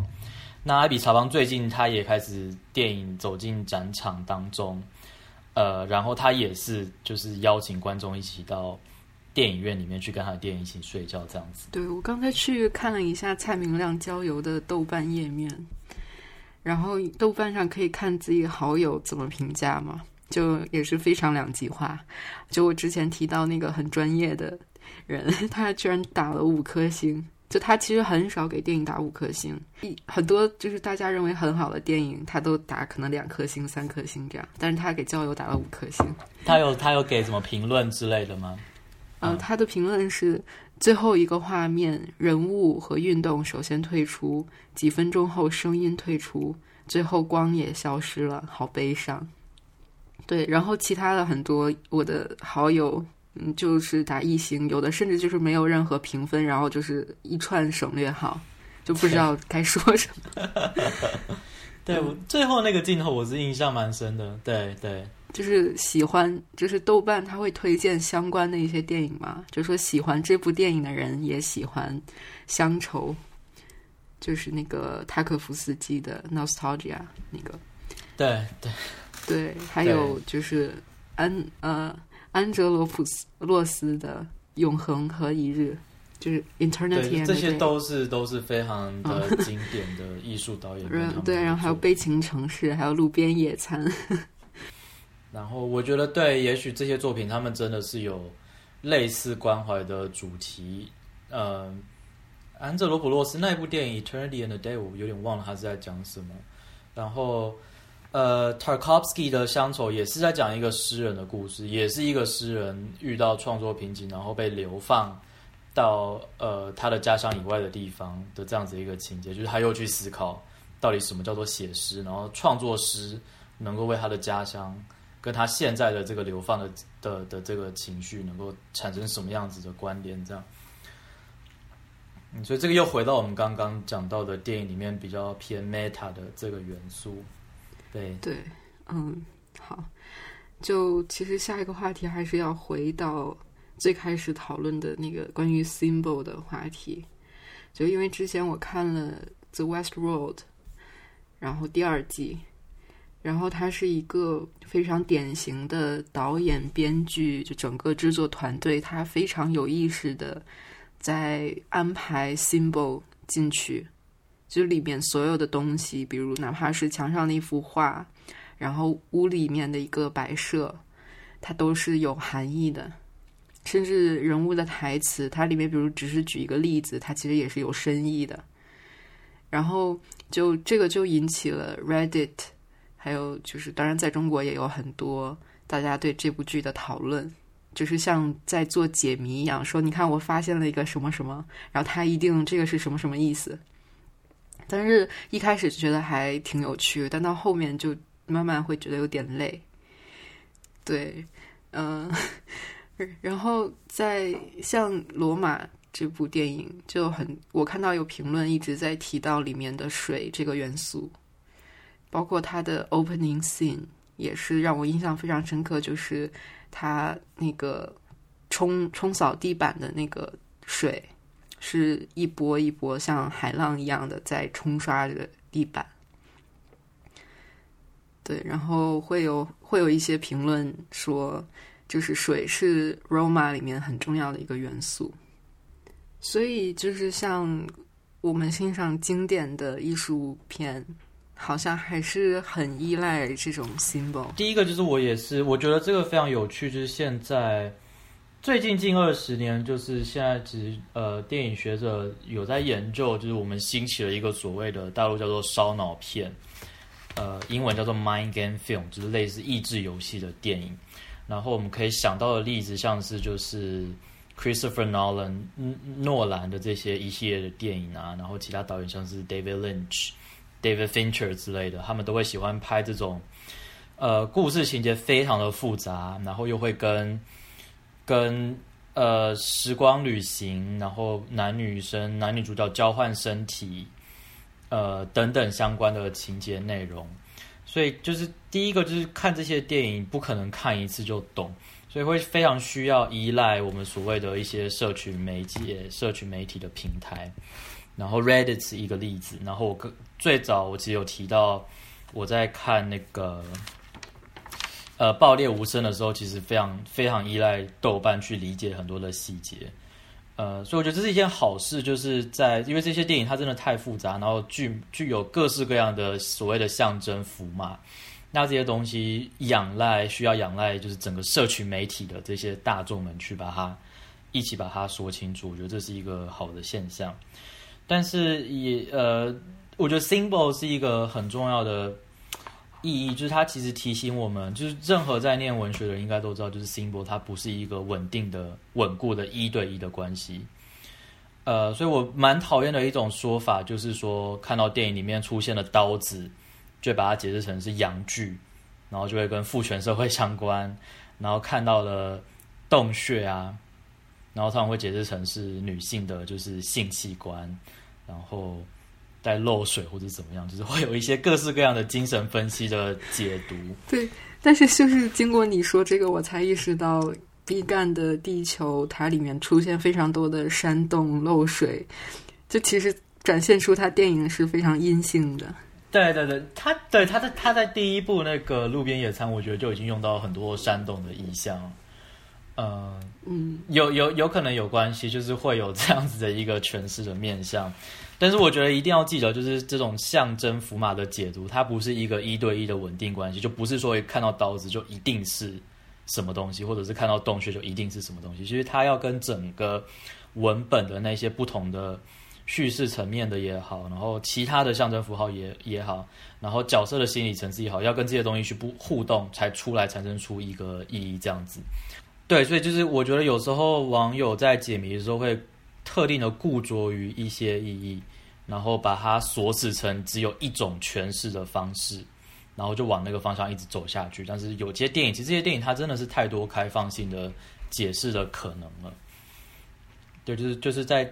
在阅读这些人的网络的评论的时候，我们必须要随时提醒，就是这些电影他们的开放性，以及自己其实自己可能会有自己的诠释，不一定要跟这些网友的。相关这样，其实就是我们这一整期节目有提到很多种艺术电影的观看方法，比如找什么样的 symbol，或者是找什么 meta 元素。但其实归根究究底，它其实不需要什么方法，就只要去看就好了。没错，就哪怕你不喜欢看，其实也也是很正常的事情。那可能你对另一部电影。就有很有感觉，对这一部就完全没有感觉，这都非常正常。就是哪怕是你，也会经常觉得有一些艺术电影很无聊。我吗？你说我吗？当然，当然，当然，就是我。即便我在看电影，我其实最近我觉得一直有发现这个问题，好像看艺术电影有一点开始疲乏的感觉。就是他们，呃，他们用的镜头语言其实很多层次上是蛮蛮相似的，就是都是长镜头啊。然后都是开放式结尾啊，然后有很多的多样性，很多的开放性，很多的留白空间等等的。看到一定程度，我觉得会有一点让我觉得疲累了这样子，所以我也是尽量就是不同不同形态的好莱坞的，然后漫威的英雄电影，然后艺术电影都尽量看这样子。然后我自己在看一出电影，其实有些是真的没有办法跟我对话到，那我也就是当做一部电影这样子安安静静的看过去。那比较少数，它才会比较激发我想要去诠释它的可能，那就会跟我自己的学术训练比较相关一点。否则大部分都还是一个，呃，就是一个影迷在观影的状态这样子。我觉得其实差不多了。那最后就是推荐一部最近让你很有灵感、给你灵感的电影。嗯。好，所以我刚刚有稍微提到，就是最近的那个烧脑片嘛，然后就是关于这种呃益智游戏，然后剧情非常复杂的电影，在在西方的电影研究主要把它归类成是一个好莱坞的现象，但我想到最近呃两年两三年前的那个日本电影叫做《Your Name》你的名字，它其实也蛮符合这个经典的呃最近出来的这个这个趋势。我会讲这部电影，是因为我最近刚好就是完成了一个 paper 在讨论这部电影这样子。嗯，对。然后我其实也有参考廖朝阳老师的那一篇，他在网络上有一个文章，然后非常的，我觉得他已经发发出一个文章是吗？很简短，就是大概短文而已，但是内容已经蛮蛮深刻，蛮蛮蛮富有哲学层次。因为我我只看到就是他那个 lecture 的简介而已。我后来发现，应该是半年后出了一个短文，这样。对，然后我有兴趣的，就是为什么，就是他这部电影使用了非常复杂的电影叙事，它的整个时间空间都是蛮错乱的，就是他不断的回到未来，然后或者是在不同的在在不同的场景之间转换，呃，回到过去，然后在不同场景之间转换。呃，然后我觉得他这个东西其实是在回应。整个日本在二零一一年的三一一的那个呃地震核灾之后所产生的一些社会危机，所以我的我写了这个 paper，其实主要就是在探讨这个复杂的叙事模式啊，怎么样子跟我们当前的末日想象结合在一起。然后有趣的其实是那个这个导演新海诚，他其实在访问里面他有说，他这部电影其实受到了那个。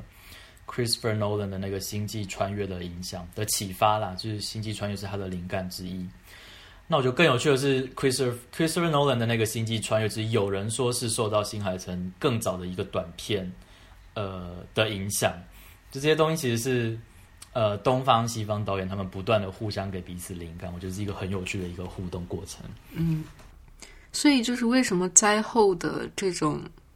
呃。情感会需要用非线性的呃手法来表现，它是达到一个什么目的呢？对，一个一个思考的方式，就是在呃灾难过后，整个国家的时间观基本上是非常凌乱的，就是充满了各式各样冲突的时间，包括很强烈的一个断裂感，然后未来不知道到底是什么，然后跟过去的传统也发生了一些断裂。呃，那我觉得新海诚的这部电影就是《Your Name》，它的特别之处在于，它其实是透过角色男主角的回到过去，他要去拯救整个日本的传统，就是这个历史的传承，好让这个国家重新找到一个自己的属于自己的一个历史的一种继承感。那我会这样说，其实是因为它有它有非常多的浓厚的那个。呃，神道教的元素在里面嘛，然后，然后这个男主角他要回到过去，其实他是要去拯救这个米子哈这个女主角他们家的这个家世，就是他们家是一代又一代的那个女灵媒传承下来的，然后他们的名字，祖母的名字叫做一叶，然后他的妈妈名字叫二叶，然后咪子还是三叶，然后他的妹妹叫四叶，就是他有这个跟神道教结合的这个。名字一代又一代传承下去的这种，呃，时间的线性感，然后他透过回到过去去把这个线性感重新建立出来，所以我的一个论点就是，他透过非常复杂、非常凌乱的时间关系，反而是去建立出一个简单的线性时间逻辑。这样，那这个东西是可为为可能可以为他们灾后的这种不确定的时间感带来一点新的，就是一个比较确定的感受，这样子。嗯，就我我对末日感，还有就是灾难后的这种情感，其实是感觉可能跟你有点不一样。因为平时我也看很多日本的作品，然后发现他们会非常经常的去拍这种，可能因为就是跟经常有地震可能有关系。然后在板垣悦二的电视剧里面，就可以经常会把一次大地震，然后作为。呃，整个剧情转折的一个核心的事件，就比如在《追忆潸然》里面，还有《最完美的离婚》里面都是这样。然后最近还有一部电影，日本电影叫《散步的侵略者》，它是直接描述了一种末日感。然后我之前也写了一篇小文章，就是描述我怎么着迷于这种末日感，因为就这部电影它是讲外星人入侵地球。他在这种情况下拍了几个不同的人是怎么做出反应，然后像长泽雅美演的那个角色，就是他选择带着自己爱的人逃到一个没有人的地方，然后度过可能自己生命的最后一段时光，这样。然后还有一个人就是演一个周刊记者，然后我就觉得我的心态跟他特别像，就是他他是属于那种可能他之前就有点愤世嫉俗，但是他的愤世嫉俗是就是他觉得可能世间一切都不太重要，所以他干脆就以一比以一种比较谄媚，就是让自己过得好的方式在生活。但是有了这个末日即将来临之后。他就觉得他要跟外星人站在一边，就是让地球毁灭就好了，他自己也跟着一起毁灭。他就突然什么都不在乎了。然后当有一个有一个剧情是，就是他要连接一个通讯器，就是那个通讯器连接上之后，外星人就可以来地球了。然后就周围没有人，就他自己决定要不要连接上那个东西。然后他就连接上了。然后，然后那个轰外星的轰炸机来的时候，他就是狂笑，哪怕这个轰炸机都是要炸他，然后他就狂笑。然后我就觉得，我我的心情就是那样的，就是我特别期待有有一个末日的来临，哪怕它可能不是就是这种地球的末日，可能只是一个小型的 figurative 的末日，它可以把当下的一些社会秩序打乱，然后可以让你再一次真正的看到。你在乎什么？不在乎什么？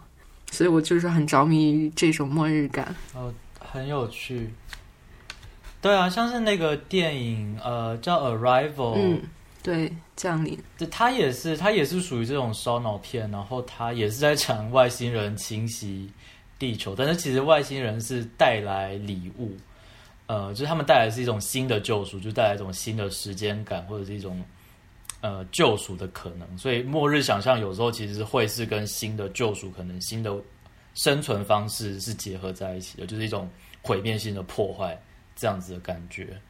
所以我觉得这个阅读也非常有趣，就是你你的这个散步的侵略感，也许可以跟降临一起做一些比较。最后再补充一些内容，就是想提一下有一个游戏叫做《Witness》，然后呃，因为我最近又花了一些时间玩这个游戏。呃，然后它这个游戏是在游戏领域算是一个最哲学的，就是代表比较巅峰水平的一个比较哲学的游戏。然后它在这个游戏里面，就是其实给我很多电影上的启发。一个是它在主题上，嗯，就是因为这个游戏它非常深奥，然后大家都表示不太懂。这个游戏要讲什么？但是在这个游戏的结局，就是会带玩家进入一个小房间，然后这个房间里面会看到墙上挂着画，然后那个画是关于就是反反核的一个主题的东西，然后大家才发现哦，原来是是反战或者反核的这个主题。对，当然我这个我这个说法可能不够准确，因为这个游戏它的主题其实大家也可以有不同的理解。对，然后，然后我会发现，其实很多很哲学化的电影，其实意外的也会落到这个主题上来。当然，我这个观察也也是不一定对，我不确定。对的，我觉得是对的，因为这些电影他们都是在，像是 Christopher Nolan 的那个星际穿越也是，他们都有非常强烈的危机意识感，然后这个危机意识感。呃，像是 Nolan 的那一部，就是跟地球的环境，就整个环保议题啦，就是地球的自然环境不再能够让我们生存之后，我们必须要去寻找另外的星球，或者是日本特别会跟核灾的想象连接，像是那个最新的那个哥吉拉也是，哥吉拉本身就是一个核灾想象出来的怪物的这个这个 scenario。去年又重拍了一个新的出来，还是前年？新新哥吉，呃，对，新哥吉拉，新新哥吉拉。然后那一部它也是，呃，就是在在三一后三一的日本社会里面去想象，就是后福岛核灾的社会里面去想象出这种哥吉拉的怪物的出现。嗯，所以所以通常就是我觉得越有哲学层次的这些电影，他们越复杂，他们越是要去思考人类的危机。跟这些危机感所带来的呃转变，那这些转变有可能是毁灭性，但是有可能它也是有创造意涵的。嗯，对。然后就是《The Witness》给我带来的另一个认识，就是说它的叙事可以有多么的简洁。因为在《The Witness》这个游戏里面，它是没有给玩家任何提示的，就你从一开始就要自己摸索，呃，这个岛上的所有谜题是什么规律，然后甚至在一些解谜的时候，就你已经把它的规则摸索清楚了，但是你会发现它给的提示不够。一个很典型的例子就是在一个温室的那个关卡里面，它是有一个坐电梯上楼。然后每一个有五层楼，每一个每层楼都是连接着的。然后你没有二层的提示，就上不到三层这样。但是它在四层突然断掉了，但是你又必须上到五层，然后才发现你在之前一个房间里面用到的解谜技巧，你把它推理一下就可以用到这里。就是它其实给过之前有给过的内容，哪怕没有 explicit 那样说出来，就是其实也已经给到你了。然后。他就是这个游戏的制作人认为，如果在这里再给你一次，可能就是冗余，就是多余。对，然后就是这个游戏里面充满了这种，就是他会把提示拿掉一些。你一开始觉得啊，这个不可能嘛，没有这个提示，或者这里挡住了，我怎么可能过得去？但其实就是，其实提示早就给过你了，就是其实它是给刚刚好最少的 minimal 的提示，可以给人通关。对，然后我就发现，其实电影里面会有，其实会有很多冗余的信息。呃，比如像我最近看一个电影叫《空中轮胎》，它讲的是一个事故，然后就是其实是一个挺普通、挺典型的一个剧情片。然后它其实前面有有一个部分，就是它这种 minimalism 做的非常好，就是在这个事故发生之后，然后要通知。就是必须必须让这个公司的社长知道这个事故发生了。他处理的方式不是说那个员工慌慌张张的跑去社跟社长说：“哎呀，社长出事了。”那个，然后然后把那个事故的情况复述一遍。他不是这样的。他的表现方法是，就是公司里面大家在忙，然后突然来了一个电话，然后他也没有排除电话内容，他拍拍进去的只有公司的员工说是。就他，他应答那个电话说是是，就是两个是，然后然后就是这个员工跑出去把一张纸条交给社长，然后那张纸条上写的是一个名字，是警察的名字。通过这样的一个手法，他就把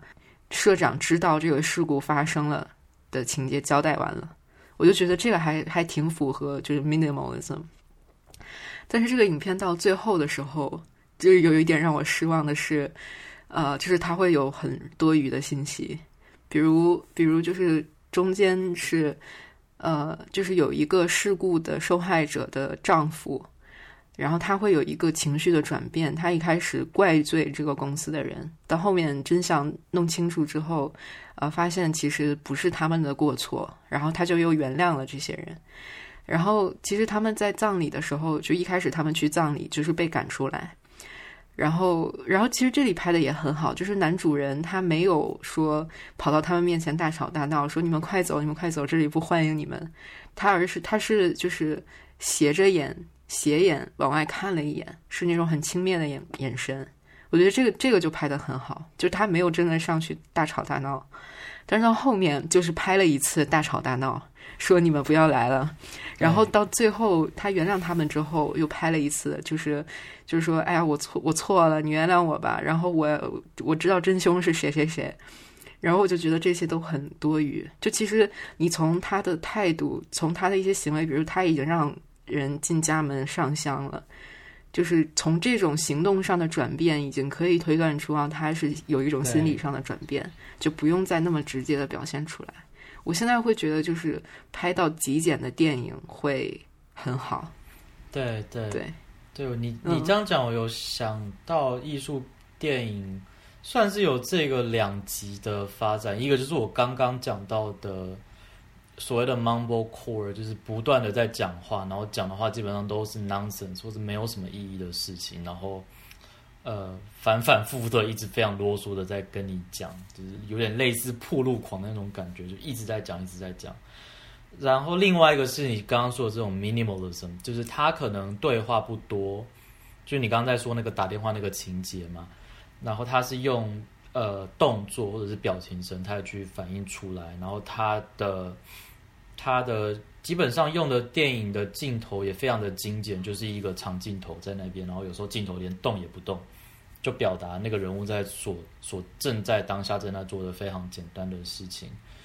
呃，但你你可能会觉得这两个之间需要找到一个平衡，就是我不需要语言讲的太多去铺露一些情节，因为情节其实就在动作啊，就在镜头的移动、镜头的剪接当中就就产生出来。但是，一方一方面还是需要有一点丰富的呃角色的心理，或者是他们的对话来来丰富那个情节。嗯。对，像像在中中文里面，我们会说那个反派死于话多，就是反派他总是会说一些他不该说的，然后或者解释一遍来龙去脉，然后就导致他死了。这是这是你们是中国的特殊语境吗？特殊话语吗？我在台湾没有听过，但我觉得很有意思。就是发弹幕的网站，然后就经常会有一些反派的。那是什么网站？就是哔哩哔哩之类的，就相当于日本的那个 Nico。对，然后，然后就网友会很多评论嘛，然后就是反派死于话多，是一个大家经常打的评论，就是反派在解释来龙去脉的时候，大家就说快别说了，反派死于话多。这还蛮有趣的，对。嗯，对我其实是不喜欢，就是他通过台词直接的交代一些剧情。对。是对，像像板垣瑞二，他他就是我只刚刚提到的那个脚本家，那个编剧，他他就是他有一个纪录片，然后他就说他就是想写喜欢这件事，就是一个人喜欢另一个人这件事，但是他不能直接的去写喜欢，就他不能让一个人直接对另一个人说我喜欢你，就是他在纸上就画，就他上面写了一个 ski。然后他就把那个 ski 周围画上了阴影。他说：“我要写，就是就是这个 ski 周围的所有的东西。当就是这些周围都是阴影的时候，它中间那个空白的地方就流出来了，你就知道哦这个人是喜欢那个人的。对我就很喜欢这种表现手法。对，这个有点对我觉得文学跟电影其实很多地方都非常的相似，就是这个比较像是用。”侧面烘托的方式去把它描写出来，然后有时候你不直接碰触它，反而会更，我觉得更触动到我们的那个情绪。然后电影也时常是这样子啊，就是它是透过间接表现的手法，呃，用暗示的方式，特别是他他是可以，因为电影是一个简洁的语言嘛，那他就会特别把事情真正的发生的那个东西剪掉，然后它给你的是故事的前面跟故事的后面。要你自己去推测出来中间到底发生了什么，这个是艺术电影里面非常喜欢用的所谓的留白，嗯，或者英文叫做 ellipses 这样子的一个手法。那这个就非常精彩，就整个故事念读起来看起来是一个非常平淡的一个故事，因为它最具有戏剧性、最具有戏剧动作的那些段落都被剪掉了。但是你看完的时候，它虽然很平，但是你还是可以得到那个张力。就是它还是有那个情感的发酵的效应，我觉得这是也是我非常理想的一种简洁的叙事方式，这样子。嗯，OK，那最后最后我又想到一个问题，是那个提纲里没有写的，就是我想问你有什么就让你印象比较深刻、你喜欢的电影原声吗？就是 soundtrack。电影原声要让我想一下。就因为呃，因为我问这个是我我最近很喜欢听一档节目叫做 Soundtrack Show，其实也也挺推荐的。就是这个主持人是一个很很就一个音乐专业做音乐的人，然后他会去分析很多经典电影的 soundtrack。嗯，对。然后我最近刚好就是我呃，就是我也去听了那个八部半的 soundtrack，我就觉得很很棒。那个那个作曲家是。叫好像叫 Nino Rota，然后他是呃《Godfather》的原声也是他写的，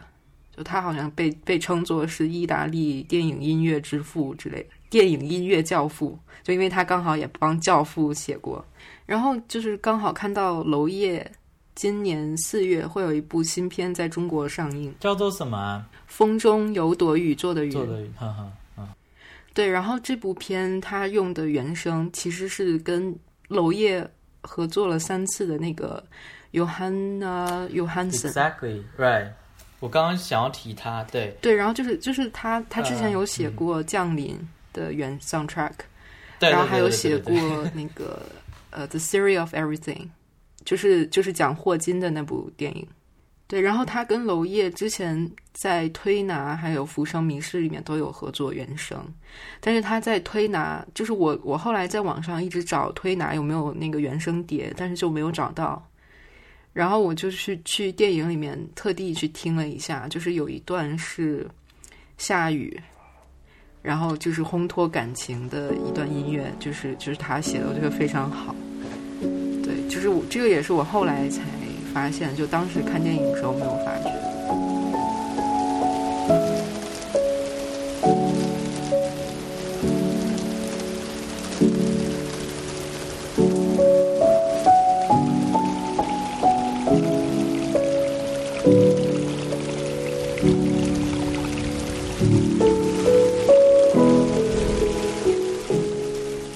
这个作曲家去年去世了。自杀的样子是不是？还是服药过多？我记得，呃，约翰·约翰森，对，对我刚刚你刚刚这样问我，其实第一个想到我近年来最深刻的，其实真的是《Arrival》，但我没有办法去细细的分析，我只觉得他那个音乐的，就是非常的触动我，但我不知道怎么样去形容它。呃，然后像是那个也是《星际穿越》，就是这个 Christopher Nolan，他好像也有一个固定合作的呃作曲家，好像也是德国人，然后我也觉得非常印象深刻。然后在华语电影里面，我觉得最会用音乐的导演应该就是王家卫。嗯，王家卫的音乐，我觉得他那个音乐的片库实在是太丰富，你知道，就是他可以是呃三四零年代的上海流行曲，就是所谓的时代曲，然后它又可以是拉丁美洲的音乐，然后有时候是美国的摇滚乐，呃，就是各式各样的风格、各式各样的时代、不同的国族的那个情怀，它都可以表现得出来。呃，然后像是《花样年华》里面的那个音乐，就是特别的令人印象深刻。呃，就有一个是三拍子的，然后就是配合着张曼玉穿旗袍，然后慢动作在走阶梯上楼下楼，他都会他都会附上那一个那一段音乐。我觉得那个使用就是非常非常的让我着迷，然后有一种 非常非常迷人，然后有点催眠的那种效果在。然后他那个音乐，他那一段音乐的使用其实是出自一个更早的日本电影，呃，我有点忘了那部电影叫做什么名字，然后里面的那个一的段落，他把它再次使用出来。呃，然后王家卫他其实也拍了像是，呃，一九九七年那部电影叫做什么名字？Happy Together。呃，春光乍泄，春光乍泄。春光乍泄，没错没错，也是呃选了很多精彩的音乐。然后他也时常跟音乐人合作，他的那个呃一九九四年的那一部电影，跟王菲一起拍的呃《重庆森林》，然后王菲在里面也翻译了那个呃梦中人那个吗？对对对梦中人那个是呃翻唱自 Cransberry 吗？就是那个那个英国的团体。好像是。对我我我明白你意思。嗯，呃，然后他也跟那个 Nora Jones，就是美国的一个呃蓝调的歌手合作过，拍了那个 Blueberry My Blueberry Night，没有没有拍的很成功。那个那个我有看，哎我还是去电影院看的。哦，那个其实我当初去他上映的时候你去看的啊？对对，上映的时候去看的，因为我非常非常喜欢 Nora Jones。哦，你很喜欢他，OK，了解了解。对对，然后他他是他是那个，就是他只有一一个地方让我觉得很好，印象很深。但但是具体拍的是什么，而是而是那个音乐让我印象很深，好像是叫 The Cat Power 唱的一首歌吧。就是我现在回回想那部电影，我就是只只能回想起放着那段音乐，然后好像是拍一个，就是有点像轻轨、地铁的那种车，然后开过去，就只记得这样一个模糊的印象。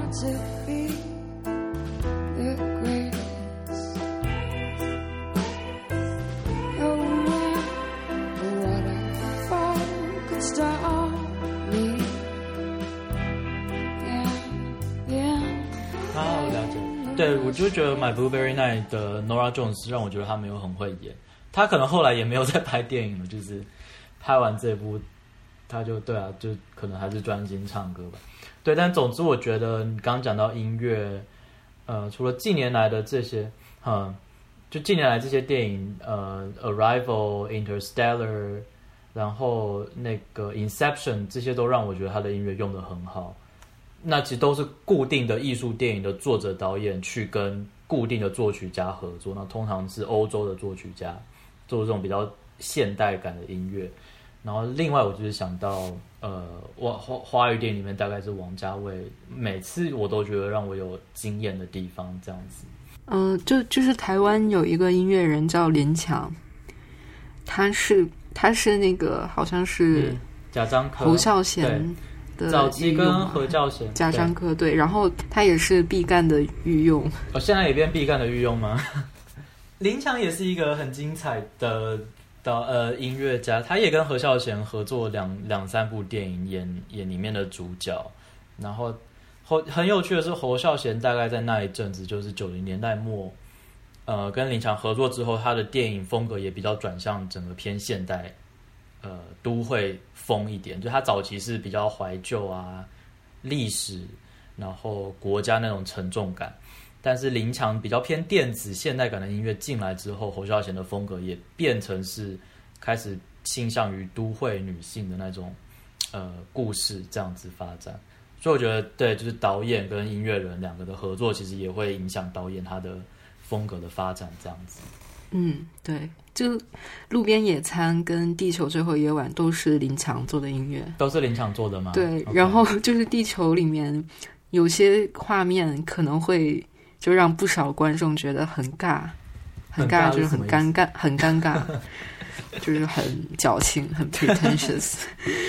然后，然后这个时候，如果要是没有林强的音乐，就真的完蛋了。就是是是林强的音乐把《地球》这部电影撑起来了。对，我真的觉得是这样，就他他给地球做的音乐真的非常棒。所以你自己你自己看完《地球》，我上次忘了问你，你你喜欢吗？《地球最后的夜晚》我非常喜欢哦，，你非常喜欢，OK？我非常非常喜欢，但是我这种喜欢我是不会推荐给别人的，就是它不是普世性的喜欢，它是 personal 的喜欢。对，就是如果说别人说他非常不喜欢这部电影，我也不会觉得冒犯，我也觉得很正常。对，嗯，观看这部电影其实还有一个很特殊的感受，就是因为我最近眼睛坏了，就我眼睛得了角膜炎，然后我眼睛就视力下下降，然后就时好时不好的。然后，然后当时看完那个三 D 的整个片段，就是那一一个多小时之后，我走出电影院，我就是眼睛彻底看不清了，就是我手机屏幕都看不清了。然后，然后那种感觉就非常的奇妙，就是你前前一刻还在一个梦境里，觉得非常真实，然后，然后当你当我回到现实的时候，发现就是周围一切都模糊了，就好像在一个不真实的环境里面，就那种感觉非常奇妙。对，就是讲到视力衰减，因为我之前有跟同学讨论到艺术电影，特别是最近有蛮多，也没有说蛮多，就是有一些开始在讨论，就是关于失明啊，或者是眼睛视力衰退，呃，他的他以这样子的题材来拍成电影这样子，然后他们蛮有趣的，就是会去探索说，当视力衰减的时候，你看到的就不是现实的那种。有棱有角的情况的时候，你可以去做什么样子的影像上面的实验？哦，像是那个呃推拿，就是对我刚刚就想说推拿，就因为刚好，嗯、就我刚刚提到就是有有 soundtrack 的那一段，好像是那一段吧，我我不太记得了，反正就是中间有一段是一个叫小小马。小马那个人，他是视视力嗯接近失明，但是又没有完全失明。对对，然后对然后就是我忘记是在结尾还是在中间，就是有他看着他那个心爱的女孩子，然后是从很非常非常模糊，然后又变得有一点清晰，就那种感觉。对，推拿就是让我觉得他做了蛮多视觉上面的实验，然后相辅相成的，就是当视觉变得模糊之后，声音会变敏锐，所以它也有蛮多跟声音相关的有趣的实验会出来，这也是相辅相成，就这种视觉、听觉。推拿一方面有，然后另外有一部电影我试着要想，我忘了它的名字。她也是一个，就是一个一个女主角，她是失明的，然后她成天在家里面幻想她的老公去上班，是不是其实没有去上班，然后跟别的女生发生关系，然后她把她又把自己幻想成是老公发生外遇的那一个女生，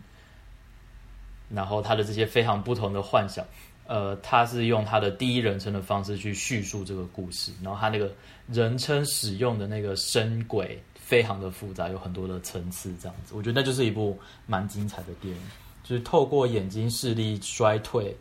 你反而是在听觉或者是你在其他面向是更敏锐。我找到那部电影，它就叫做《Blind》，就是盲 （Blind）。然后它是二零一四年的挪威电影。嗯，好，这个好，谢谢邵红。然后